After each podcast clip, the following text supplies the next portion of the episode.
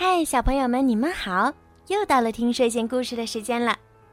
今天呢，小鱼姐姐依然要给你们讲一个非常好听的故事。今天的故事呢，要送给家住在上海的刘文熙小朋友。你的爸爸妈妈为你点播了一个故事。爸爸妈妈希望你能够在新的一年中更加坚强，学会分享，爱护朋友。小鱼姐姐也要祝你每天开心、快乐、健康成长。好啦，现在就让我们一起来听今天好听的故事《爸爸爸爸的学校》。先让我们认识一下爸爸爸爸的家族都有哪些成员：爸爸爸爸、爸爸妈妈、爸爸 Libo、爸爸 Blubber。爸爸 bear，爸爸 zoo，爸爸 blat，爸爸 ball，爸爸拉拉。一天早上，爸爸爸爸一家送山上的一对双胞胎兄弟去学校。这可是他们第一天上学呀！刚走到学校门口，就看到一位老师逃了出来。原来。这里的学生非常调皮，这些孩子在一起就打架，大人们拿他们没办法。不过，有些孩子喜欢围在芭芭拉拉身边，听他弹奏音乐。大人们决定好好教训教训这些调皮的孩子。爸爸爸爸觉得。这可不是个好办法。爸爸爸爸说：“每个孩子都不一样，有的喜欢养鸟，有的喜欢音乐，有的喜欢画画。如果孩子喜欢汽车，那我们就教他机械知识，让他们一边玩儿一边学。”爸爸爸爸的话，大人们也不全信。不过。他们愿意让爸爸、爸爸试试。大人们送孩子去爸爸、爸爸新开的学校学习。喜欢唱歌和跳舞的小朋友，可以上芭芭拉拉和爸爸贝尔的音乐课。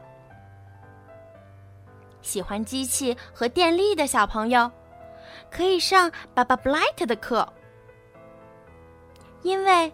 爸爸、爸爸一家可以变来变去，小朋友们连学习用具都不用买了。孩子们在科学课上学会了种植物。你看，爸爸波手里的葫芦像什么呀？嘿，小心，别乱采蘑菇。让爸爸宝宝们告诉你，哪些蘑菇是不能吃的。爸爸利伯。会教你怎样像海狸一样搭一个没有螺丝钉的小树屋。爸爸 Zoo 会教你怎样观察动物，又不会吓着它们。在爸爸 Boy 的图画课上，孩子们可以在墙上随便画画。